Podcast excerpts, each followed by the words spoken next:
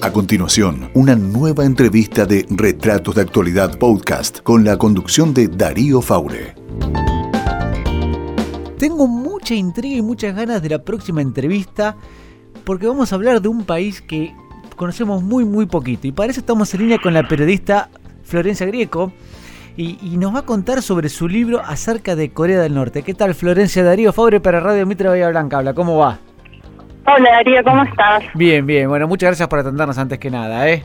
No, por favor, al revés, por llamarme. bueno, a ver, contanos un poco, a ver, primero, ¿cómo surgió la idea de este libro sobre Corea del Norte, un país que la verdad nos genera muchísima intriga? En realidad, muchos me preguntan cómo surgió la idea de viajar. Eh, y la verdad es que fueron cosas diferentes. El libro, yo viajé dos veces y el libro recién eh, fue una idea que empecé a tener y que otras personas me sugirieron después del primer viaje. El primer viaje yo lo hice en 2015 y la verdad fue por pura curiosidad y quizás un poco de inconsciencia. Y, tenía que ver con que yo en ese momento trabajaba en un diario cubriendo internacionales, era editora, esto fue hace, en 2008 que empecé yo a seguir el tema, cuando Corea del Norte recién había empezado a hacer los primeros ensayos nucleares. Acá todavía ni se hablaba. Y entonces empecé a seguir un poco el tema por curiosidad, era muy raro, cuanto más me metía, más raro me parecía, y en un momento, qué sé yo, quizá por, por pensar que no era posible, dije, bueno, ¿cómo sería viajar a este lugar que es tan diferente de nosotros, no solo por ser un país asiático o una, digamos, una dictadura, sino también porque es un país en el que no hay internet, sigue funcionando con una lógica de la Guerra Fría. Digo, debe ser como algo parecido a viajar en el tiempo. Y empecé a averiguar, y si bien es difícil, es complicado, es engorroso, se podía viajar. Entonces, esto ya habían pasado varios años, era ya 2014, y ahí decidí averiguar y en 2015 viajé. Y cuando volví, la verdad que era tanto lo que había visto y, era tan raro empecé a pensar en la posibilidad de hacer un segundo viaje porque me había parecido eh, difícil de, asimilar todo eso y ya con un criterio un poco más documental o testimonial pensando en escribir algo. Y entonces viajé de nuevo el año pasado. Eh, está muy bueno. Pues es que una de las cosas que más me intriga a mí, por ejemplo, y, en tu libro reflejas en, lo que son fotos y demás, es en la vida cotidiana.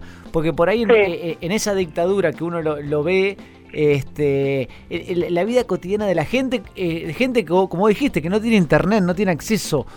¿Qué nos puedes contar del día a día de esa gente? Mira, justamente yo en, el libro una de las cosas que quería hacer muy muy conscientemente era mostrar eso que en general no es noticia, que es que en Corea del Norte también viven personas. Y en general no las vemos acá, en parte en Argentina porque las noticias internacionales eh, tienen más dificultades para colarse porque tenemos una agenda nacional siempre muy intensa, pero en general en el mundo esas postales más de vida cotidiana, quizás más inofensivas, no circulan tanto. Y cuando fui allá me creo que fue lo que más me asombró, porque está a la vista y porque uno ve imágenes que yo traté de reflejar en las fotos del, que publiqué en el libro, que son casi contradictorias con la imagen que uno construye y tiene de Corea del Norte. Eh, en ese sentido digo que son inofensivas porque hay personas haciendo cosas parecidas dentro de lo diferente que somos a lo que puede llegar a ser la vida cotidiana de uno caminando, comprando un helado, bailando en, las plazas los fines de semana o haciendo picnics, cosas que son muy comunes y que uno no imaginaría que en Corea del Norte pasan. Y la verdad es que a, mí eso me pareció bastante sorprendente y me hizo realmente confirmar que ir a Corea del Norte, estar ahí físicamente, tiene un sentido que quizás en otros países no, porque en otros países podemos hacer ciertas cosas a distancia, ya sea por internet o, bueno, porque hay más registro y hay más personas que viajan y es más abierto. Acá no hay, y entonces eso le da un sentido extra estar ahí, estar viendo cosas que si no de otra forma uno no se entera. Y esa vida realmente es casi analógica, es pre-internet, hay ahora en los últimos 10 años, por ejemplo, en Corea del Norte se empezaron a comercializar celulares, que antes antes no en Corea del Norte no había celulares. Pero esos celulares no están conectados a internet. Entonces, solo funcionan como teléfono. Como nuestros teléfonos, los primeros teléfonos celulares que teníamos nosotros hace veintipico de años. Sí, claro. Entonces hay algo de viaje en el tiempo al ver esa vida cotidiana. si bien está cambiando un poco, es para los propios parámetros de los norcoreanos. Nosotros si vamos nos parece muy antiguo. Tienen costumbres que, que no tienen que ver con nuestra vida diaria, que está la verdad muy influenciada por estas comunicaciones digitales que allá no existen. Vos sabés que una de, hablando de las fotos, es impresionante la foto de Pyongyang, la, capital. Los colores de los edificios me llamó muchísimo la atención. Sí, a mí también, ¿eh? ¿eh?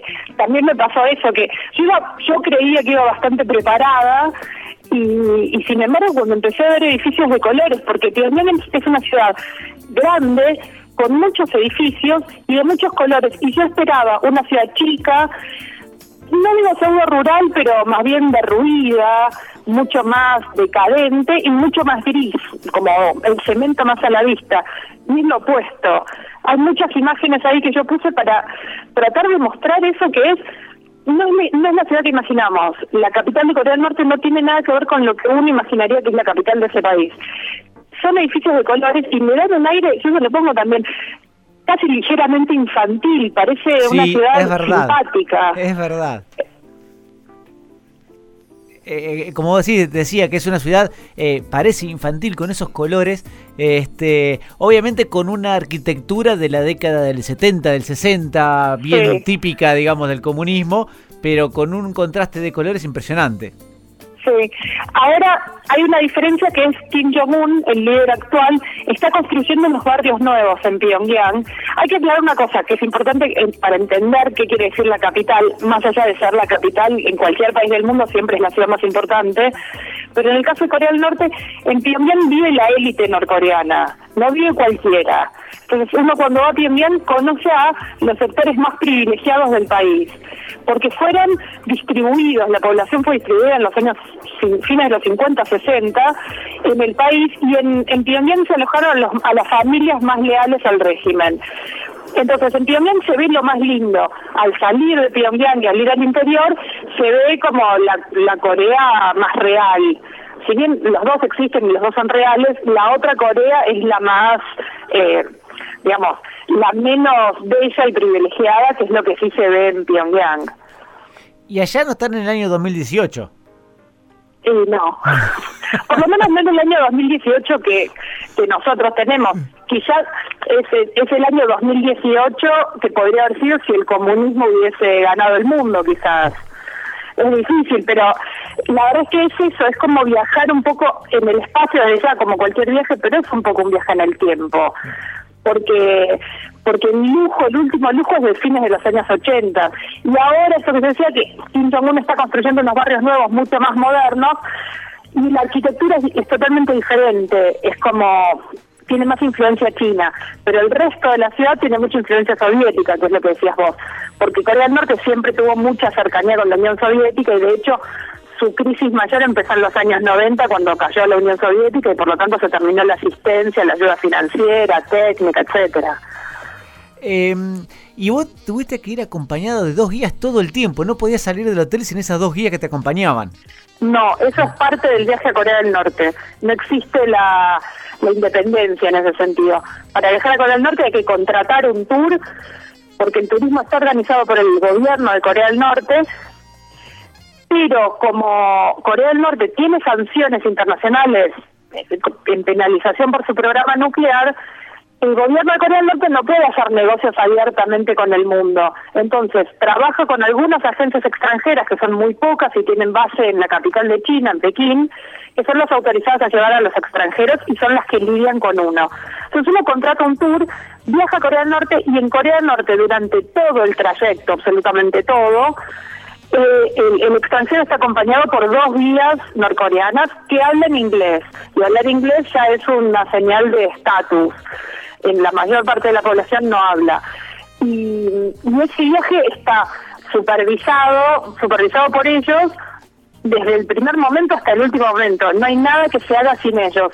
Y todo está preestablecido, está organizado de antemano, no es espontáneo, no es que decidimos día a día qué se hace.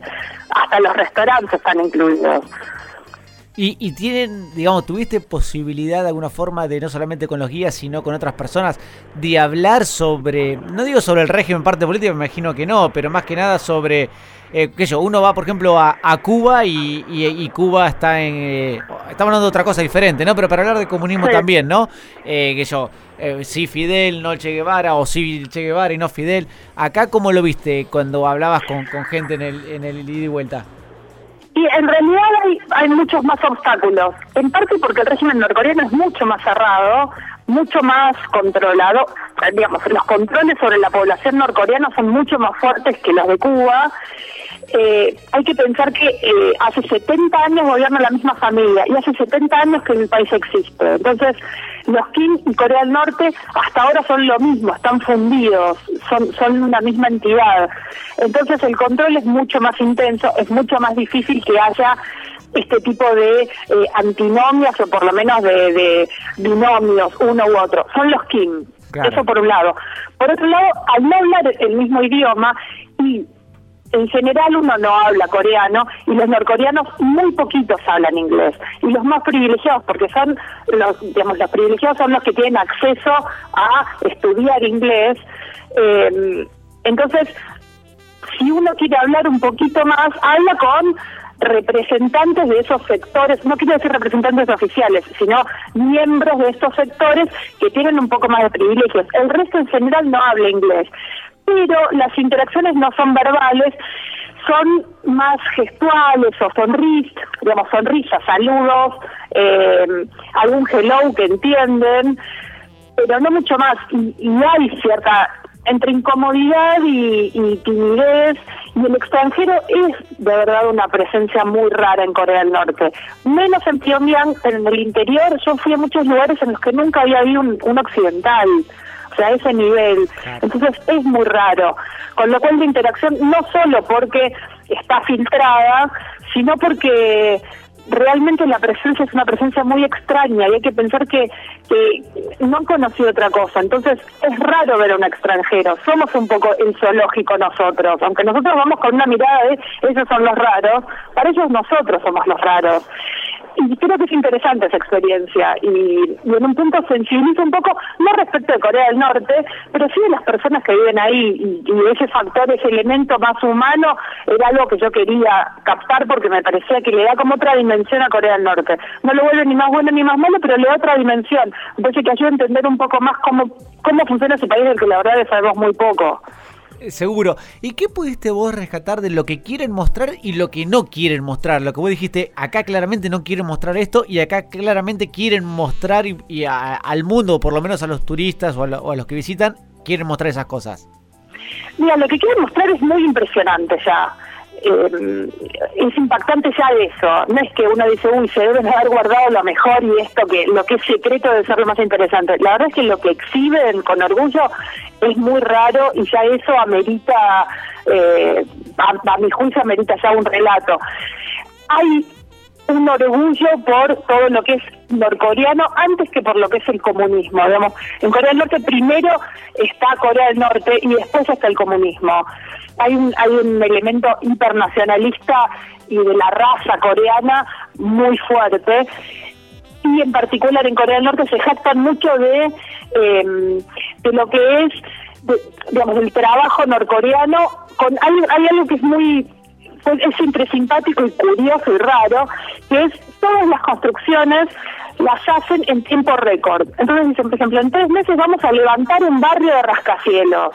Y te cuentan los días que tardaron en construir esos rascacielos que tienen 58 pisos y todo eso es como, están debido de un orgullo, es uno de los elementos que más les interesa mostrar. Es como nosotros, a pesar de que los poderes extranjeros y las potencias nos amenazan, nosotros tenemos como eh, una cuota de dignidad y no estamos derrotados. Digamos, hay una hay un discurso presente en no estamos derrotados, no somos débiles, al contrario, y el programa nuclear entra en eso, en esa lógica de nosotros somos un país chico, somos un país pobre, eso lo reconocen, pero miren lo que podemos hacer y hasta logramos que Estados Unidos se siente a hablar con nosotros. Eso todo el tiempo se muestra y está presente y es muy impactante. pero también hay algo que se ve, que es esto que hablamos de la vida cotidiana, y eso lo dejan ver si bien no es una exhibición como lo otro, una exhibición deliberada, quiero decir, eso se ve, la vida cotidiana se ve, se ven los parques, se ven los picnics, se ve un montón de detalles chiquitos de la vida diaria que yo no pensé que iba a poder ver. Y eso para mí es lo más interesante, porque lo otro es lo que el gobierno quiere mostrar, pero esto es lo que el gobierno deja ver. Y eso yo no pensé que se iba a poder ver con tanta libertad, digamos. en, el momento del libro pongo la libertad en Corea del Norte para el extranjero es la libertad de ver. Hay muchas cosas a las que no se puede sacar fotos, hay otras a las que sí, pero ver se puede ver más de lo que yo hubiese pensado que, que nos iban a permitir. Y bueno, obvio, está mezclado, está mezclado esto, cosas chiquitas que parecen más insignificantes, pero son muy interesantes, y cosas más magnánimas, como más eh, del régimen presentándose ante los ojos extranjeros. Pero en, conjunto se ve más de lo que yo hubiese creído que, se podía. Y, del paisaje, ¿qué nos podés decir? De un paisaje en el cual es eh, gran porcentaje montañas. Sí, ochenta y pico por ciento del país es montañoso. Eso hace que sea recontra difícil cultivar y, producir comida. Claro. Por, por, eso también, además de una cuestión de, cultural y, de todo lo que pasó, eh, que sea un país pobre también es un poco también la, geografía que tiene el mismo país. Sí, es un poco geografía y un poco digamos, y de gran parte la gestión que no nunca ha sido realmente eficiente, porque hay muchos países que tienen pocos recursos naturales y sin embargo se han desarrollado, no sé, Japón, Japón iba a decir eso. ¿no? Y es un país que todos sabemos que tiene recontra pocos recursos, casi no tiene tierra, todo, y sin embargo se convirtió en la segunda economía del mundo. En Corea del Norte ese condicionamiento natural está marcado porque el criterio para, para producir siempre fue un criterio más del gobierno, más estratégico, más político que de desarrollo económico. En los últimos años Kim Jong-un está haciendo algo más interesante, que no es, digamos, no es oficial, pero está abriendo un poco la economía a ciertas fuerzas de mercado, digamos, ciertas dinámicas o lógicas más del mercado, que es, por ejemplo, dan incentivos a las fábricas y a las cooperativas agrícolas para que lo que producen, si bien hay una cuota que se la tienen que dar al Estado, el resto la puedan vender en el mercado y con las ganancias puedan aumentar sueldos o comprar algún insumo. Eso antes no existía. Y está mejorando un poco la productividad.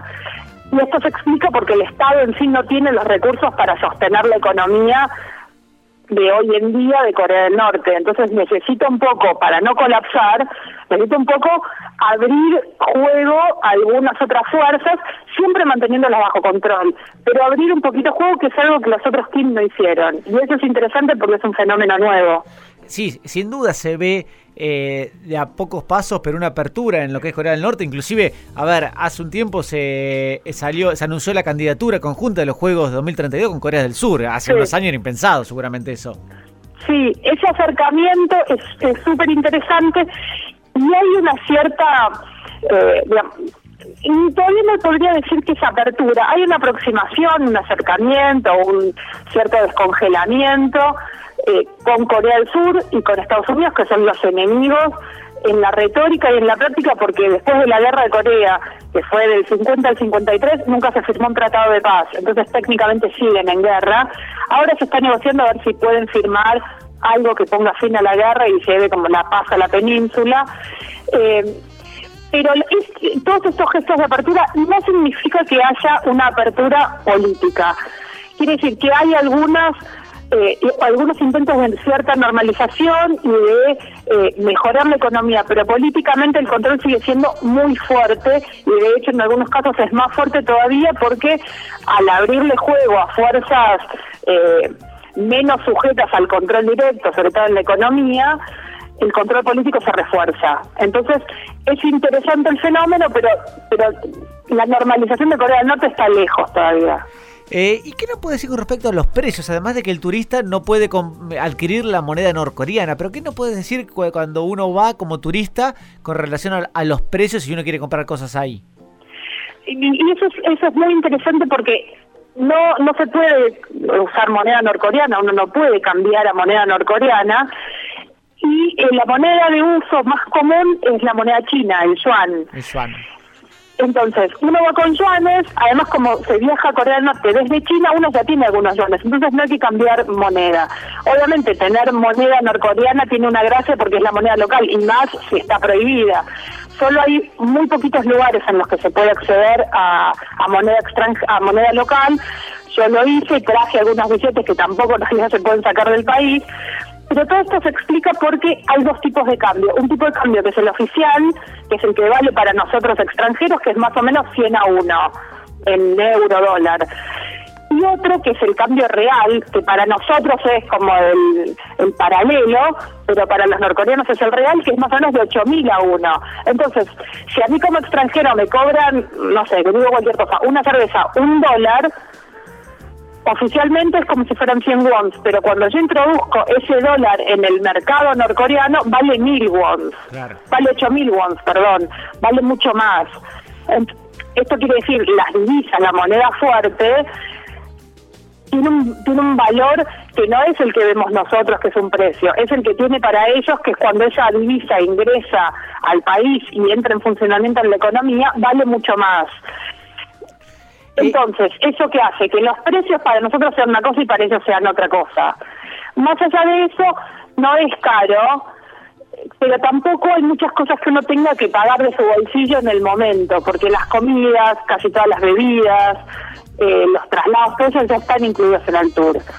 Eh. Lo que hay que pagar extra es bebidas y algunas bebidas extra y si uno compra cosas, que tampoco es que hay millones de cosas para comprar, pero digamos, ese nivel de, de gastos. Después no se puede comprar propaganda y la propaganda es muy cara, por ejemplo, porque hay una conciencia de que el extranjero que va allá tiene un interés en ese aspecto político de Corea del Norte y que la propaganda original digamos, uno va y puede comprar un póster de propaganda de Corea del Norte y llevárselo, lo cobran caro, lo cobran 20 euros, que es un montón de plata ya. Claro, me imagino, me imagino. Y con, con tanto con las guías o con las personas que obviamente lo que voy a decir son las que más posibilidades tienen de conocer otros lados, eh, ¿conocían algo?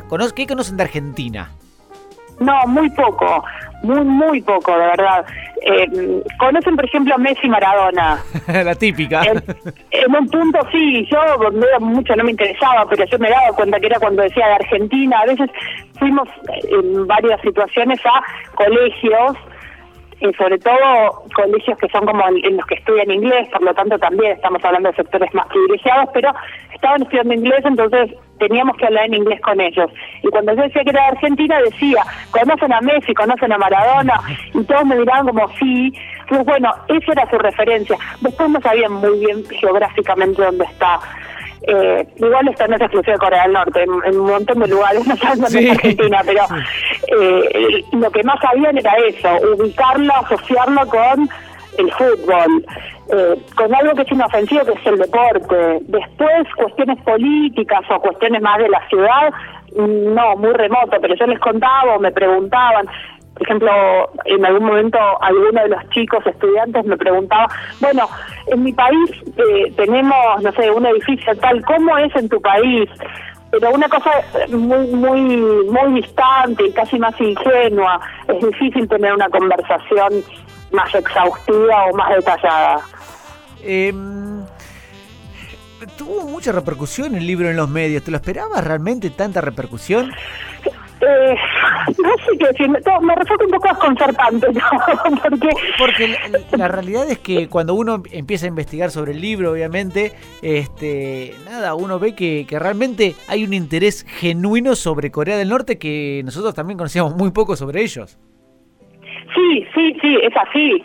Eh, respecto al libro, no sé qué decir, por supuesto yo me pone muy contenta en parte porque es un libro y me lleva un montón de trabajo y me gusta que, haya gente que lo lea. Incluso se está cumpliendo lo que yo quería, que era que vieran Corea del Norte de otra forma, no más buena ni más mala. Yo no estoy ni a favor ni en contra de Corea del Norte, me parece que tiene aspectos horrorosos y algunas cosas lindas. o sea, no, estoy ni minimizando ni entronizando nada en Corea del Norte, de hecho en el libro me parece que queda bastante claro pero sí me parece importante ver otros aspectos, eso, como introducir un factor un poco más humano, más chiquito, más invisible de, respecto del país, pero parece que se está cumpliendo. Y también es un año que, que fue un año muy coreano. Sí, sin eh, duda. y fue un poco involuntario. Yo el libro tenía planeado sacarlo ahora, pero yo viajé por primera vez hace tres años, cuando era muy raro y, no era un tema del que se hablaba y, hasta, no sé, mi papá me miró cuando le dije voy a ir a Corea del Norte y me dijo diciendo por qué. ¿Qué necesidad? como mucho más entendible, pero pero no lo era.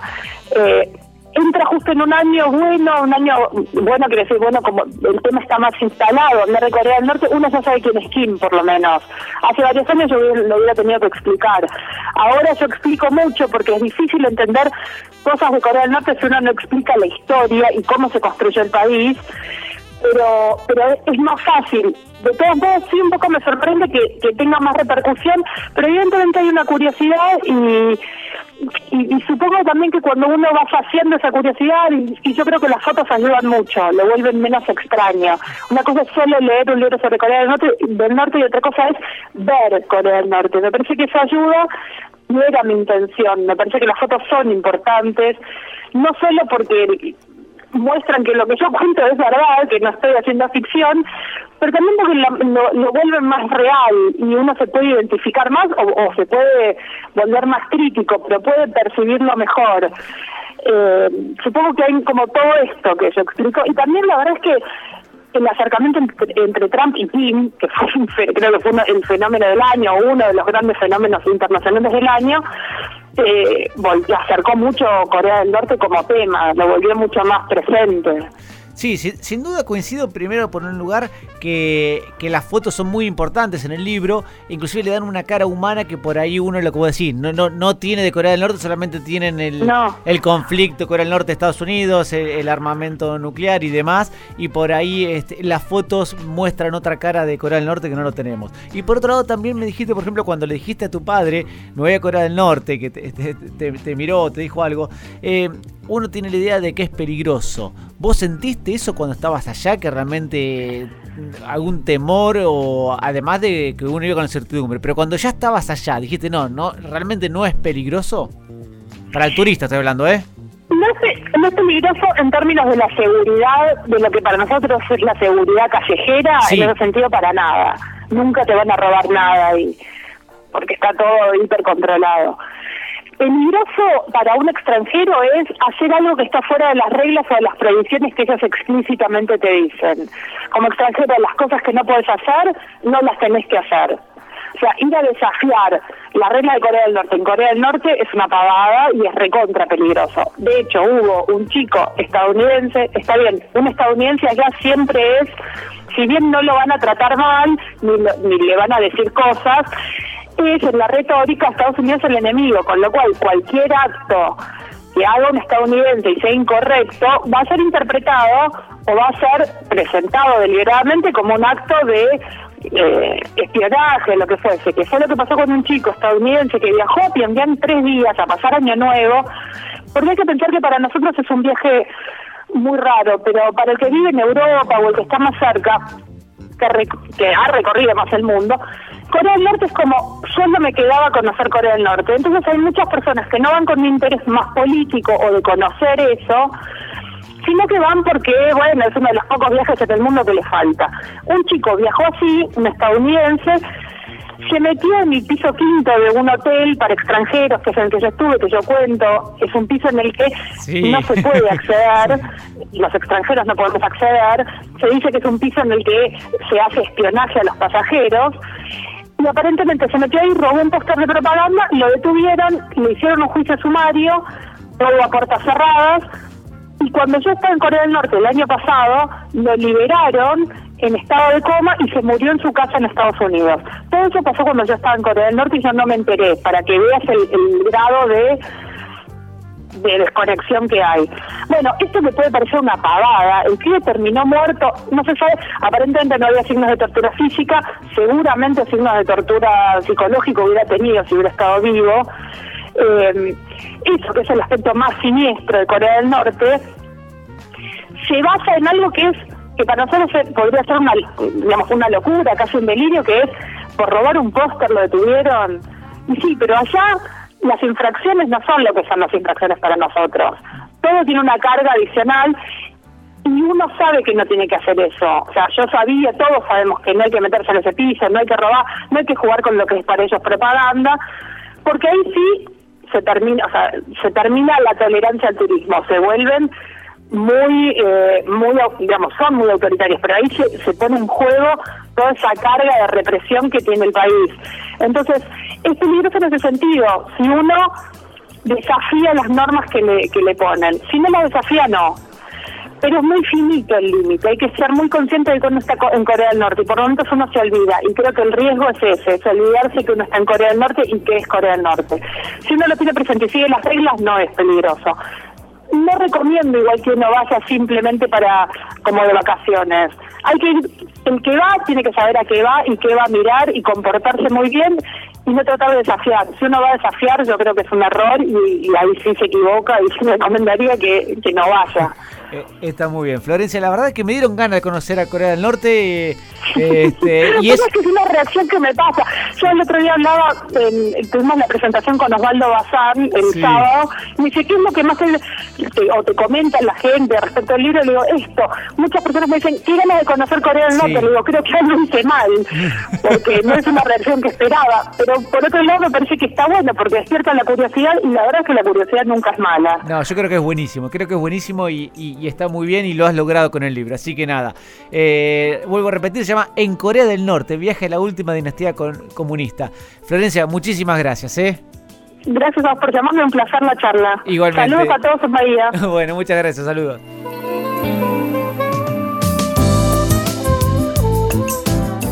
Podés escuchar más entrevistas en retratosradio.com.ar, en iTunes o Google Podcast. También te podés comunicar a través de la fanpage de Facebook, Retratos de Actualidad, o en Twitter, en la cuenta arroba Darío Faure.